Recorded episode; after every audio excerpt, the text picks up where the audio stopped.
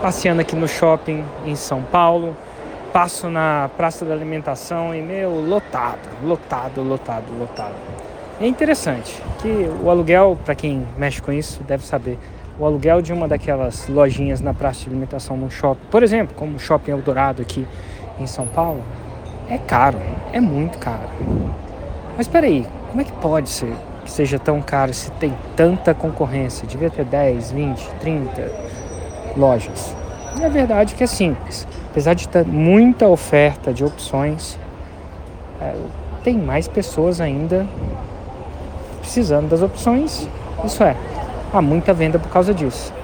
Isso leva a crer uma coisa que é, a gente quando vê isso numa numa praça da alimentação, que está no shopping também, meu, tá lotado essa parada aqui.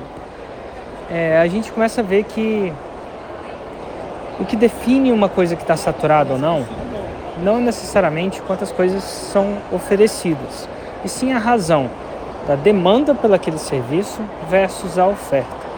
O que isso tem a ver com o seu 6 em 7? Porque essa é uma pergunta que muita gente me fala. Érico, com tanto professor de inglês aí, será que ainda dá para fazer 6 em 7 com inglês, por exemplo? Eu ouço isso com tanta gente ensinando emagrecimento, com tanta gente ensinando terapia, com tanta gente.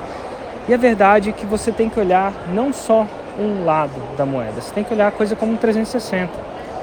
Não é só que tem tanta gente oferecendo que eu não sei se vale a pena.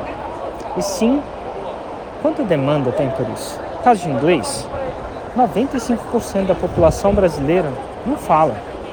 Por mais que tenha gente ensinando, não está dando conta. Senão a galera tava falando, não está dando conta, ou porque não sabe vender direito, né? não está convencendo as pessoas, ou porque não, sei lá, está vendendo, mas não está integrando, está entregando e as pessoas não estão fazendo.